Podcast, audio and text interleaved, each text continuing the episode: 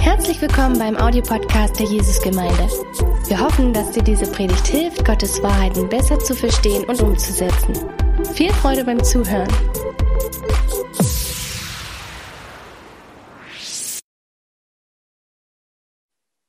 So, nochmal guten Morgen. ähm, wir haben es ja schon so ein bisschen ähm, gehört in der Einleitung, dass wir heute, und ihr habt es sicher auch schon gesehen, dass wir Abendmahl feiern werden. Und da muss ich ganz ehrlich sagen, ähm, bis heute Morgen, circa um acht, ähm, war ich der ungeeignetste Mensch, ähm, über das Abendmahl was zu predigen. Und ich sage euch warum. Ich bin heute früh aufgestanden, bin ins Bad gegangen und ich habe wirklich Gott gefragt und habe gesagt, Gott, warum ist Abendmahl der Teil vom Gottesdienst, den ich eigentlich nicht mag. Es ist wirklich so. Also ich liebe es, im Gottesdienst zu sein, ich liebe es, im Lobpreis dazustehen, ich liebe es, bei den Predigten was Neues zu lernen. Ähm, ich liebe es, euch zu sehen und mit dem einen oder anderen zu quatschen.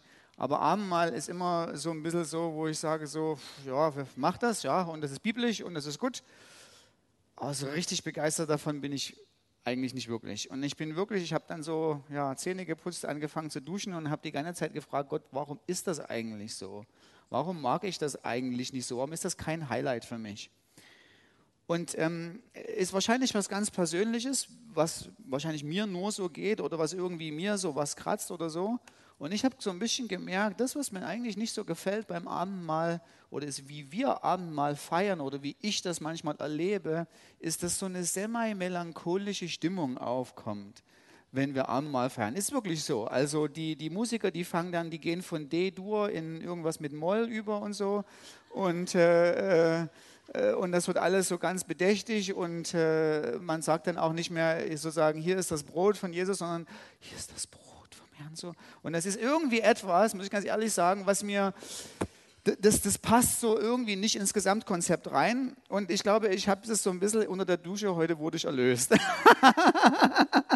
und, und ich sage euch gleich, worum es heute in der Predigt gehen wird. Nämlich, meine Hauptbehauptung und darum, wo es in der Predigt gehen wird, ist, dass der Tod von Jesus den wir im Abendmahl verkündigen. 1. Korinther 11, ähm, Vers 26 sagt das. So immer, so oft ihr den Kelch trinkt und den Leib nehmt, verkündigt ihr den Tod des Herrn. Und dieses, den Tod des Herrn zu verkündigen, bedeutet nicht seinen Tod zu trauern, sondern es bedeutet seinen Triumph zu feiern.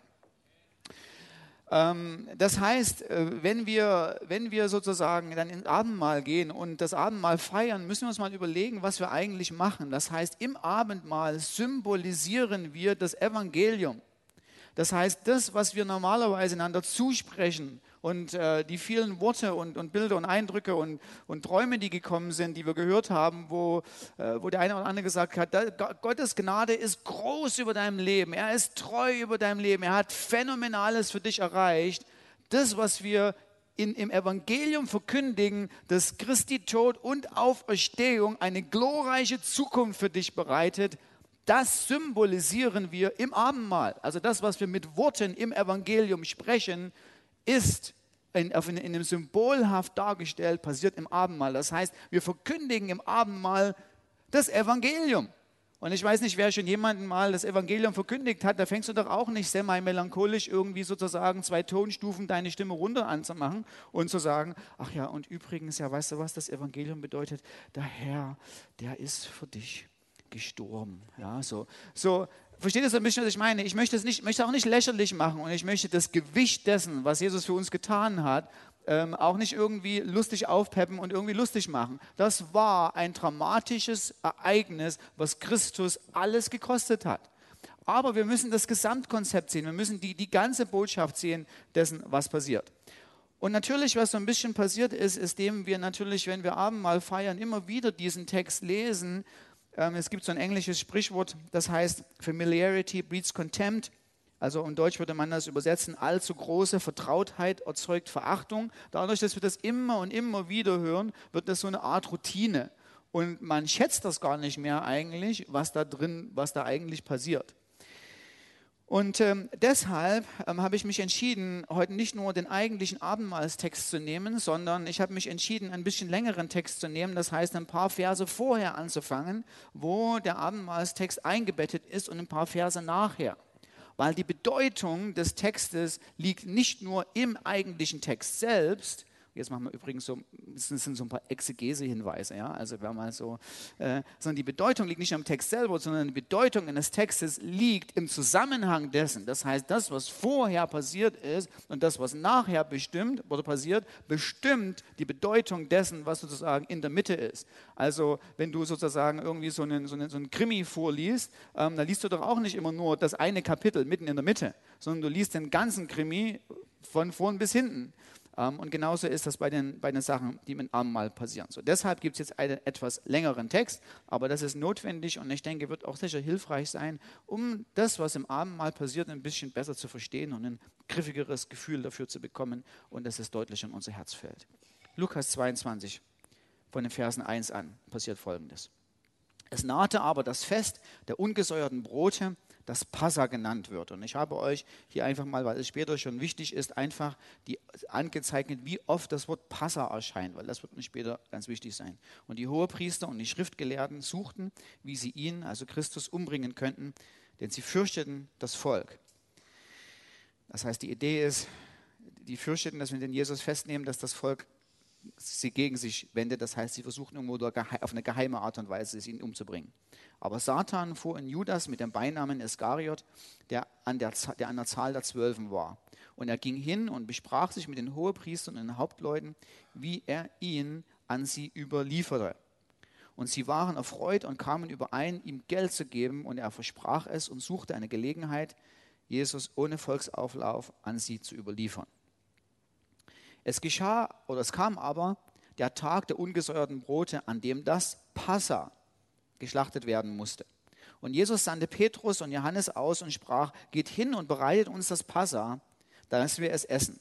Sie aber sprachen zu ihm, wo willst du, dass wir es bereiten? Er aber sprach zu ihnen, siehe, wenn ihr in die Stadt kommt, wird euch ein Mensch begegnen, der einen Krug Wasser trägt. Eigentlich muss es bedeuten, ein Mann begegnen, der einen Krug Wasser trägt. Folgt ihm in das Haus, wo er hingeht. Und ihr sollt zu dem Herrn des Hauses sagen, der Lehrer sagt dir, wo ist das Gastzimmer, wo ich mit meinen Jüngern das Passa essen kann. Und jeder wird euch einen großen, mit Polstern belegten Obersaal zeigen, dort bereitet. Als sie aber hingingen, fanden sie es, wie er ihnen gesagt hatte, und sie bereiteten das Passa. Und als die Stunde gekommen war, legte er sich zu Tisch und die Apostel mit ihm. Und er sprach zu ihnen, mit Sehnsucht habe ich gesehnt, dieses Passa mit euch zu essen, ehe ich leide. Denn ich sage euch, dass ich es gewiss nicht mehr essen werde, bis es erfüllt sein wird im Reich Gottes. Und er nahm einen Kelch, dankte und sprach, Nehmt diesen und teilt ihn unter euch. Denn ich sage euch, dass ich nicht von dem Gewächs des Weinstockes trinken werde, bis das Reich Gottes kommt. Und er nahm Brot, dankte, brach und gab es ihnen und sprach, dies ist mein Leib, der für euch gegeben wird. Dies tut zu meinem Gedächtnis ebenso auch den Kelch und nach dem Mahl und sagte, dieser Kelch ist der neue Bund in meinem Blut, das für euch vergossen wird. Doch siehe, die Hand dessen, der mich überliefert, ist mit mir auf dem Tisch. Und der Sohn des Menschen geht zwar dahin, wie es beschlossen ist. Wer aber jenem Menschen, durch den er überliefert wird? Und sie fingen an, sich untereinander zu befragen, wer es wohl von ihnen sein möchte, der dies tun werde. Es entstand aber auch ein Streit unter ihnen, wer von ihnen der Größte zu halten sei. Er aber sprach zu ihnen, die Könige der Nationen herrschen über sie und die Gewalt über sie üben, lassen sich Wohltäter nennen. Ihr aber nicht so, sondern der Größte unter euch sei wie der Jüngste und der Leiter wie der Dienende. Denn wer ist größer, der zu Tisch liegende oder der Dienende? Nicht der zu Tisch liegende. Und ist es nicht der zu Tisch liegende? Ich aber bin in eurer Mitte wie der Dienende. So, wenn wir also in Lukas einsteigen und in Vers ähm, äh, 1 äh, sozusagen anfangen, sehen wir, ähm, dass es schon immer losgeht und ihr seht diese Häufung. Es geht immer wieder, als das Passa kam, als das Passa kam, als das Passa kam. Das heißt, was passiert hier eigentlich im Hintergrund ist, dass Jesus erfindet nicht einfach nur irgendwie mal so eine, neues christliches, eine neue christliche Liturgie und sagt seinen Jüngern, ah, pass mal auf, komm, wir setzen uns jetzt mal so an einen, an einen leeren Tisch und wir machen jetzt mal irgendwie was, was ihr sozusagen da in der Zukunft so immer so behalten könnt, sondern was Jesus macht ist, er verbindet sein eigenes Passa, sondern sein eigenes Mahl, er verbindet seine Symbolik mit dem Passamal. Das heißt, das alte, das, die alte Erinnerungskultur des jüdischen Volkes, wo man daran gedenkt, ähm, aus dem Auszug aus Ägypten, wo Gott mit mächtiger Hand die Israeliten befreit hat und ähm, wo, um den Erstgeborenen zu schonen, man jede israelitische Familie ein Lamm schlachten musste und das Blut an, an den Türpfosten äh, so streichen musste. Ähm, diese Erinnerung und dieses Fest nimmt Jesus und er transformiert es um in das Abendmahl. Das heißt, das Passafest erläutert für uns die Bedeutung dessen, was im Passa oder was im Abendmahl gefeiert wird. Nämlich, so wie das Lamm geschlachtet wurde, so wie das Lamm den Platz eingenommen hat für den, anstelle des Erstgeborenen und dass der Erstgeborene ge gelebt hat und dass der israelischen Familie es gut ging und sie Gott genießen konnten und ihre Freiheit genießen konnten, die Gott ihnen gegeben hat, anstelle dessen musste das Lamm äh, sozusagen geschlachtet werden.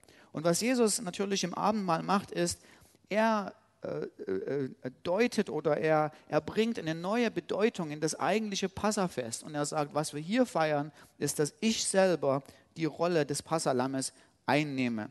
Ähm, auf dieselbe Art und Weise, wie wir das nämlich aus 1. Korinther 5, Vers 7 kennen, wo Paulus es ganz direkt sagt, denn auch unser Passa Christus ist geschlachtet. Das heißt, die Idee ist, das, was früher, die Rolle, die das Lamm früher eingenommen hat, die geschlachtet wurde ähm, äh, und, und zu Tode gekommen ist, diese Rolle nimmt Jesus Christus jetzt ein. Er ist derjenige, der umgebracht werden wird, damit wir Freiheit, Befreiung ähm, und ein Leben mit dem allmächtigen Gott leben können.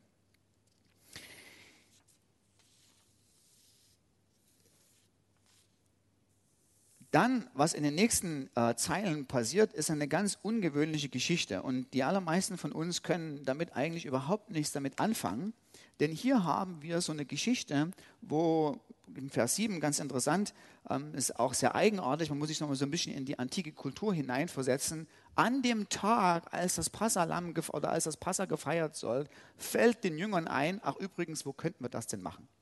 Das heißt, die suchen eine Location im allerletzten Augenblick.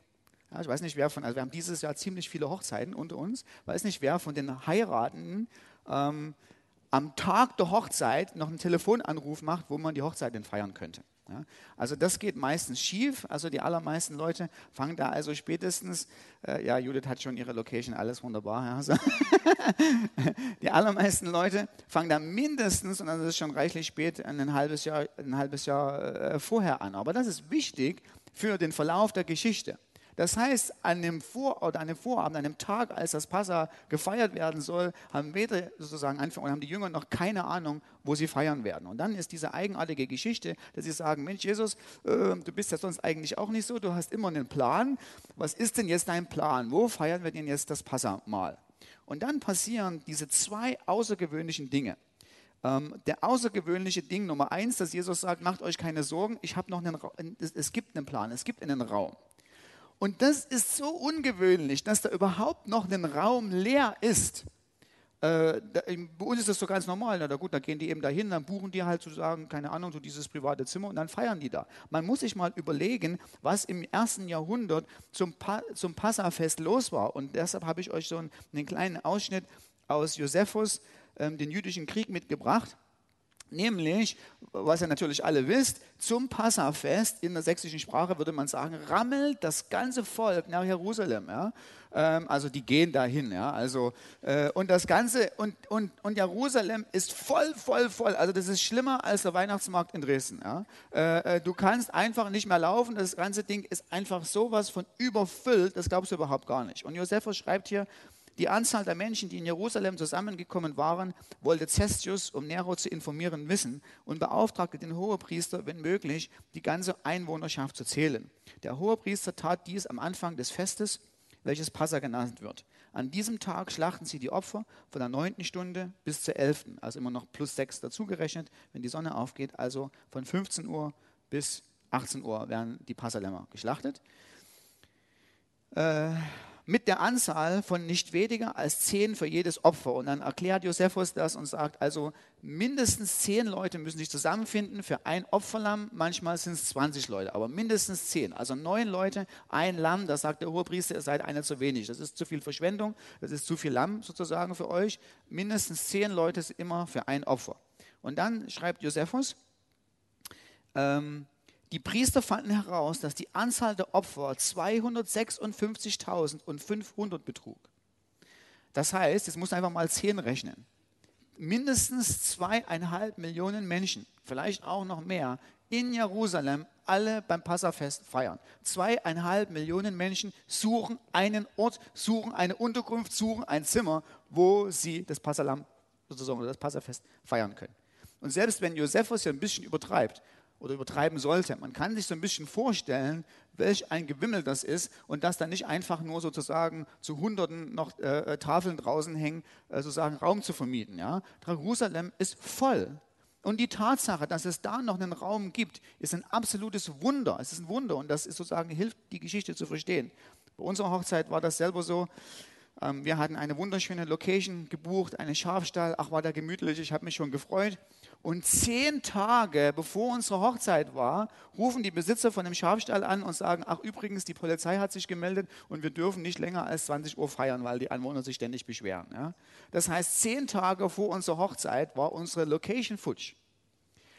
Und dann ist mein Schwiegervater, hat sich ins Auto gesetzt und hat irgendwelche Lokalitäten abgefahren und kam zur zweiten oder zur dritten Lokalität. Also bei den ersten zwei haben die einfach nur den Kopf geschüttelt und haben gedacht, oh Gott, ihre armen Kinder, ja, also das tut mir jetzt schon leid. Und in der dritten Location kommt er da sozusagen zu so, einem, zu so einer Feier, Feierlichkeit, zu einem großen Gaststätte, so einem Waldgebiet. Und dann fragt er, Mensch, wir sind hier in großer Not, gibt es da noch eine Möglichkeit? Und da gucken die rein und sagen, ah, wissen Sie was, das ist ganz eigenartig. In unserem Buch steht hier drin, reservieren für Hochzeit. Aber steht niemand drin, steht kein Name drin. Ja? Äh, ähm, und äh, mein Schwiegervater ist heute noch überzeugt, ja, dass der Engel mit seinem roten Stift da so reingekritzelt hat, ja, weil er es wusste, ja. Und für uns war das einfach so ein Stück Liebesbeweis, ja. Nadja und ich, wir wussten, der Herr kümmert sich um uns, ja. Der hat seinen Engel geschickt und hat da was eingetragen und wir hatten eine wunderschöne Hochzeitsfeier. Aber so ähnlich ist das hier natürlich noch viel dramatischer, noch viel wirkungsvoller. Dass da ein Zimmer frei ist, ist ein Wunder über alle Wunder. Das nächste, die nächste Idee ist folgendes. Jesus sagt zu denen, pass mal auf, ihr geht in die Stadt rein, dann werdet ihr einen Mann sehen, einen Mann, der das Wasser trägt. Ja? Wie wahrscheinlich ist es, dass du in der Antike einen Mann findest, der Wasser trägt? In einer patriarchischen Gesellschaft. In der, in, in der Antike zu dieser Zeit tragen die Frauen das Wasser. Ja? Also heute sagen natürlich die Männer holen die Bierkästen, schleppen die und so. Ja? Äh, äh, aber in der Antike war das anders. In der Antike haben die Frauen die Bierkästen geschleppt. Ja? Und das heißt, die, die Leute, die Jünger, haben sich einfach nur den Kopf geschüttelt, als Jesus gesagt hat, da werdet ihr einen Mann sehen, der, der trägt das Wasser und dann geht er dahin und der folgt dir und dann sagt er einfach, habt ihr einen Raum, da wird er einen Raum finden und der Raum wird frei sein und da könnt ihr feiern. Die Jünger, die greifen sich an den Kopf und denken, also jetzt, jetzt ist das Ende, jetzt ist er hochmütig geworden. Ja? Und dann Wunder über Wunder, es geschieht genau, wie es gesagt wird. Und das heißt, was natürlich hier so passiert in der Geschichte, im Ablauf der Geschichte, wir sehen, wir bekommen ein Gefühl von Souveränität, wir sehen ein Gefühl von Planung, dass Gott seine Hand im Spiel hat. Das ist nicht einfach nur so zufällig, was passiert. Das heißt, die Idee, die hier die Geschichte vermitteln will, ist, Jesus ist dann nicht nach Jerusalem gegangen, hat gesagt, Mensch, was machen wir denn, ob ich dieses Jahr noch überleben werde? Vielleicht noch ein Jahr Dienst oder noch zwei, wir gucken mal, wir schauen mal naja, das mit dem Kreuz gefällt mir noch nicht so richtig, ob das wirklich sein muss, mal sehen. Also es war festgelegt, er wusste, Gott hat einen bis ins Detail detaillierten Plan. Er läuft in den Fußstapfen eines souverän vorherbestimmten Planes. Er ist direkt im Willen Gottes. Und das, was passiert, passiert, wird kein Unfall sein, es wird kein Zufall sein, sondern es ist vorbereitet von Ewigkeit anher. Es ist ein Plan, den der Allmächtige gemacht hat. Und deshalb ist es in dem Augenblick, in Anführungsstrichen, auch kein Wunder, dass da ein Mann mit den Bierkästen langläuft und ein Raum frei ist für seine Jünger, weil der Allmächtige Gott seine Hand im Spiel hat und das ganze Ding vorbereitet. Das heißt, die Idee ist, wenn wir dann zum Abendmahl kommen, ist, das ist nicht einfach nur so, dass jemand sagt, ach komm, ich erfinde mal ein neues Abendmahl. Das ist souverän bis ins Detail vom Allmächtigen vorbereitet und ist sein Plan und seine großartige Idee. Und Jesus läuft in den Fußstapfen eines, eines, eines souverän vorherbestimmten Zieles. So, Dann im Vers 14 bis 20 passiert Folgendes. Jesus sagt zu den Jüngern, mit einer großen Sehnsucht habe ich mich gesehen, dieses Passa mit euch zu, zu, feiern. Das heißt, mit dieser Idee ist, äh, es passiert etwas Phänomenales. Und deshalb habe ich euch gesagt, mag ich das immer nicht so, wenn wir so, so melancholisch das Abendmahl nehmen, weil Jesus hat im Abendmahl und in dem, was das Abendmahl symbolisiert, eine Sehnsucht gehabt. Er hat da schon vorhergesehen, dass sein Tod etwas ganz Faszinierendes bewirken wird, dass es etwas seinen Jüngern, seinen Freunden, seinen Geliebten bringen wird. Es wird ihm ein Volk erkaufen, mit dem er in alle Ewigkeit wie ein Bräutigam und eine Braut in der Zukunft zusammenleben wird. Es ist etwas, wo Gott etwas davon hat und wo wir etwas davon haben. Und deshalb ist das Abendmahl nicht so etwas Trauriges, Melancholisches, sondern es ist ein Feiern eines großen Triumphes. Jesus sagt, mit Sehnsucht bin ich zu diesem Augenblick gekommen, denn es wird etwas passieren, was so phänomenal ist, was so einzigartig sein wird. Es wird unser uns und euer ganzes Leben revolutionieren und etwas ganz, ganz Wunderbares in euer Leben bringen. Ähm, denn ich sage, ich werde es nicht mehr essen, bis es erfüllt sein wird im Reich Gottes. Und die Idee ist hier nicht mehr, oh, ich werde nicht mehr essen, sozusagen, bis das Reich Gottes kommt, oh, armer ich, ich muss da ja ganz lange fasten und den Wein nicht genießen, sondern die Idee, die hier dahinter ist, es wird es wird, ich werde nicht mehr davon erfassen, bis die Erfüllung des Reiches Gottes kommt. Das heißt, Jesus, da ist das Positives drin, das ist nach vorn schauen drin. Die Erfüllung kommt, das Reich Gottes kommt und ich sage euch, das Reich Gottes ist so nah, es ist so real, ich werde nicht mehr davon essen. Es wird keinen Aufschub mehr geben, ich werde mir das nicht nochmal überlegen, sondern das Reich Gottes, es wird kommen. Das heißt, im Abendmahl gucken wir auch nicht nur zurück, was Christus für uns getan hat, sondern wir gucken vorwärts, so wie Jesus vorwärts geguckt hat im Abendmahl. Und wir freuen uns darauf, dass das Reich Gottes kommen wird, unter, mit Garantie. So, tut dies zu meinem Gedächtnis. Ähm, Im Vers, äh, oder dann sagt Jesus ähm, äh, im Vers 17, er nahm den Kelch, dankte und sprach, nehmt diesen Kelch, teilt ihn unter euch, denn ich sage, dass ich, bis, dass ich nicht von dem Gewächs des Weinstockes trinken werde, bis das Reich kommt. Und in Vers 19, er nahm das Brot, dankte, brach es, gab es ihnen und sprach, dies ist mein Leib, der für euch gegeben wird, tut dies zu meinem Gedächtnis. So,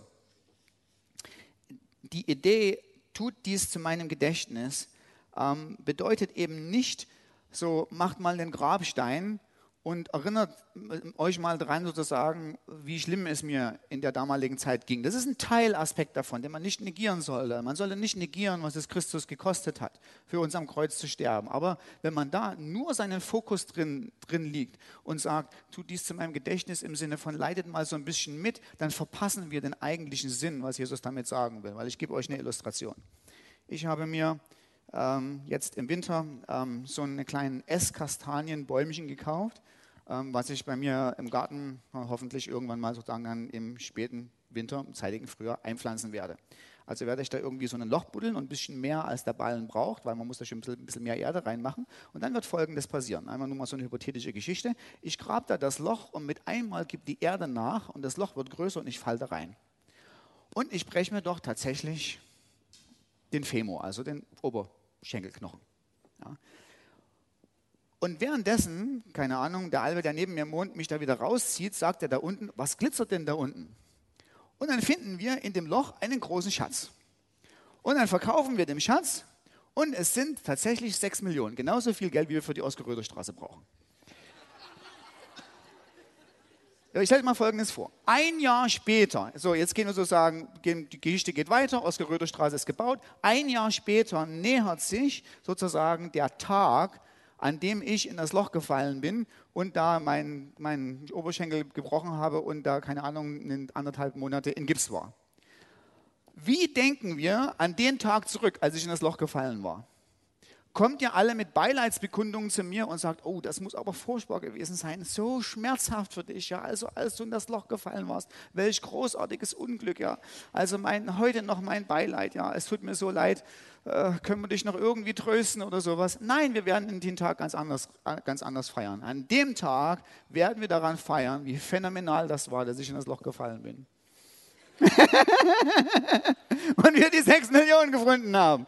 Und so ein bisschen, ich weiß, die, ich weiß, die Illustration, die hinkt vorne und hinten, aber es macht so ein bisschen den Punkt klar. Es macht den Punkt klar, dass das, was Christus für uns getan hat und das, was er für uns gelitten hat, bringt etwas so Phänomenales mit sich. Das, was er getan hat, ist so ein einzigartiger Sieg, so ein Triumph über Sünde und Tod, dass wir nicht mehr daran, nicht in dem Sinne nicht mehr so uns daran erinnern und sagen, ach, wie traurig das war und ach, das muss ja ganz furchtbar gewesen sein. Es war furchtbar. Es hat dem Sohn Gottes das Leben gekostet und er hat den, Zorn des Vaters auf sich getragen. Das können wir uns nicht vorstellen, wie schlimm es für Jesus war. Aber das, was daraus passiert ist, ist so phänomenal, dass es es in gewisser Weise aufnimmt und in eine völlig, sein Tod in eine völlig neue Licht, in eine völlig neue Bedeutung hineinfällt. Was wir hier auch noch sehen, ähm, ist, dass Jesus selbst nimmt den Becher. Ähm, das heißt übrigens, er trinkt nicht selber, sondern er ist der Gastgeber. Was übrigens ganz eindrucksvoll ist, weil die Leute, also es war ja nicht so, dass die anderen Jünger keinen Becher hatten, sondern die hatten alle einen Becher.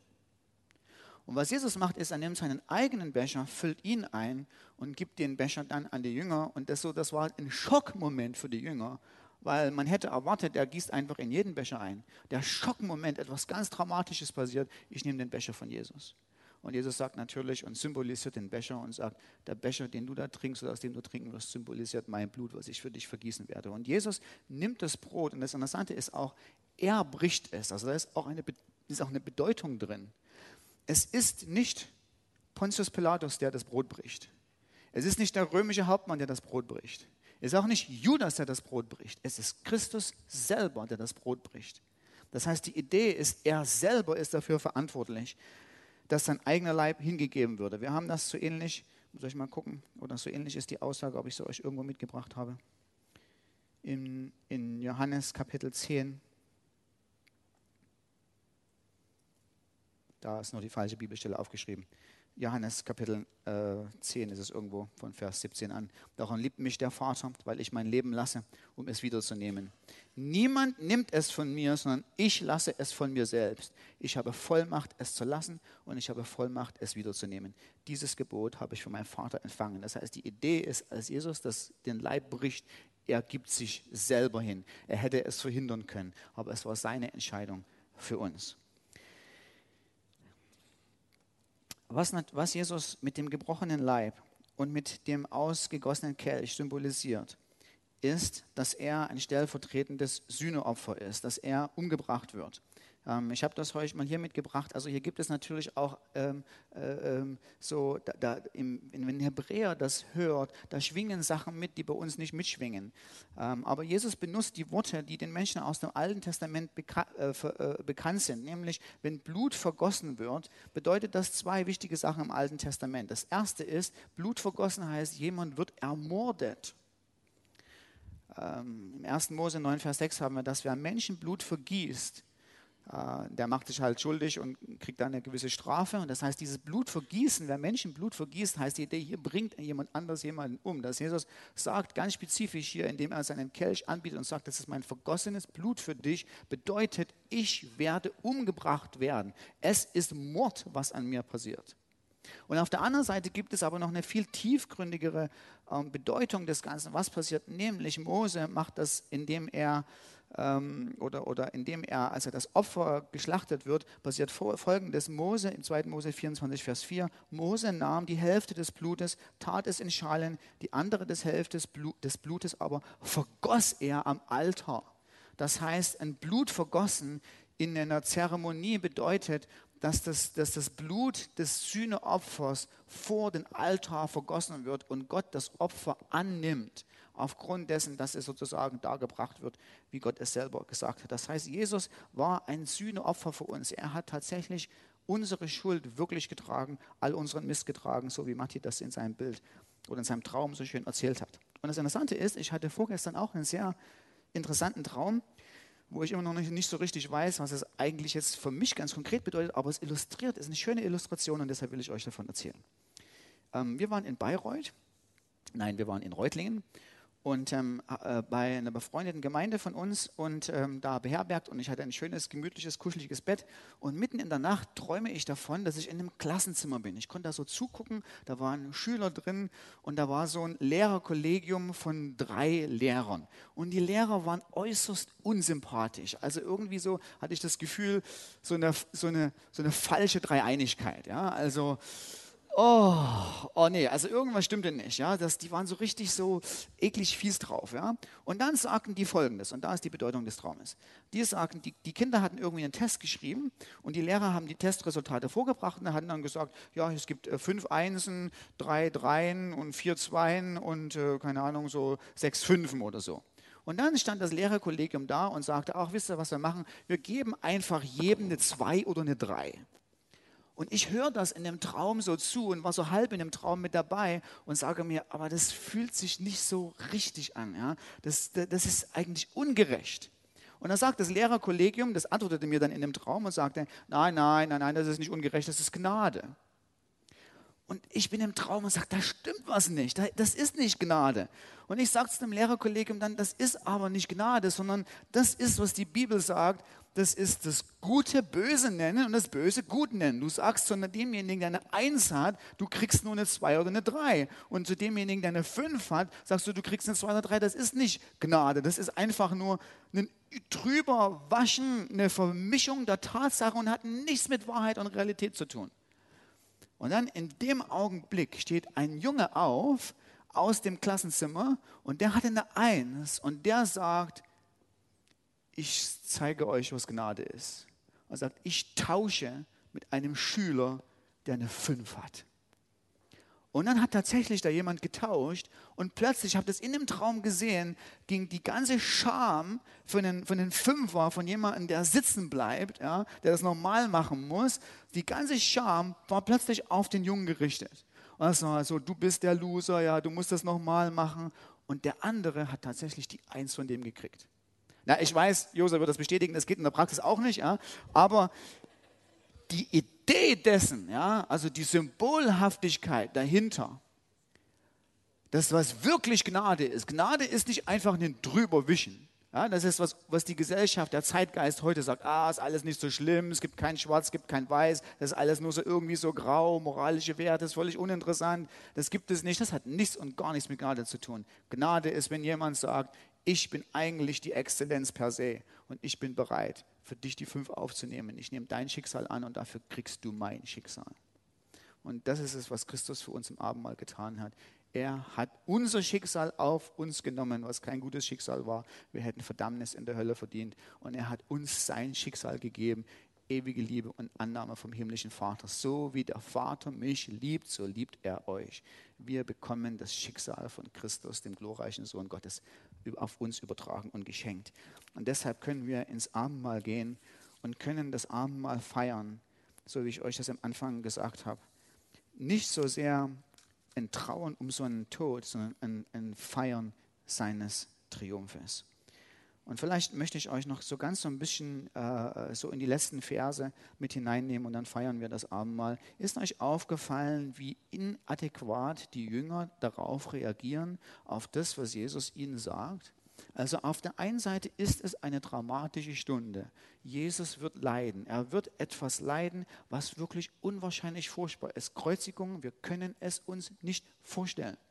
Und ich weiß noch, ich habe vor ein paar Jahren mal zu Ostern ein paar Bilder äh, gezeigt von den, von den äh, sozusagen, wo Archäologen Sachen ausgegraben haben von einer Kreuzigung und danach sind Geschwister zu mir gekommen und haben gesagt, also nur die Bilder zu sehen, ich konnte es nicht ertragen, kann man die Bilder nicht lassen. Das ist ein Indiz dafür, wie furchtbar Kreuzigung wirklich war. Wir können es uns nicht vorstellen. Und in dem Augenblick, als Jesus davon erzählt, dass es sein Leben geben wird am Kreuz, Kreuz ist eben auch was für uns, weil wir es so oft gehört haben, hat seine tiefe Bedeutung verloren. Aber es war super dramatisch. Und, und, und, und schlimm, wie wir uns das Leid, was wir uns überhaupt nicht vorstellen können. Nachdem Jesus gesagt hat, ich gebe mein Leben für euch am Kreuz, fangen die Jünger an zu streiten und sagen, ich bin besser als du, ich bin größer, du bist ein Loser. Ja? Und dann fangen die tatsächlich an zu argumentieren, wer das größere Prestige hat, wer der coolere von ihnen ist. Also sowas von inadäquat kann man überhaupt nicht vorstellen. und auch die Bedeutung, die Christus eben gerade gegeben hat ihnen und gesagt hat, schaut mal, was ich für euch tue. Tut dies zu meinem Gedächtnis. Das ist natürlich mehr als nur einfach, macht mal gelegentlich so eine religiöse Zeremonie, wo ihr Brot und, Wein brecht, sondern die Idee ist, schaut doch mal, was ich für euch getan habe. Wäre es nicht an der, an der, also an, an der Zeit, das Ähnliche untereinander zu tun? Und die Jünger versagen total. Und übrigens, ich finde es richtig klasse, dass sie versagt haben weil das Repress macht mir sie sympathisch. Weil das spiegelt mein eigenes Leben wieder. Ja? Weil ich auch jemand bin, der sagt, Simon, ich war aber besser heute als du. Ja? Äh, so, ich bin auch jemand, wo der Same der Jünger drinsteckt. Und das ist eine positive Nachricht, weil es immer wieder natürlich auch Leute unter uns gibt, denen es schwer fällt, es anzunehmen, dass Christus es für sie getan hat. Ich sage, oh, oh, ich weiß nicht, du, wenn, du, wenn du wüsstest, was ich so denke und was ich so tue, oh, ich weiß nicht, ob das für mich ist, was Christus getan hat. Und dann kann ich einfach nur sagen, schau dir die Jünger an. Das waren genau so eine Loser. Ja?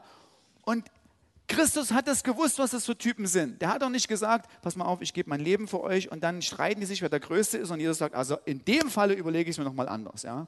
Sondern das ist ja genau, der Kontrast ist richtig, der Kontrast ist gut. Ist ja das absolute Versagen der Jünger auf der einen Seite und die großartige Tat, die Christus für uns verbracht hat, auf der anderen.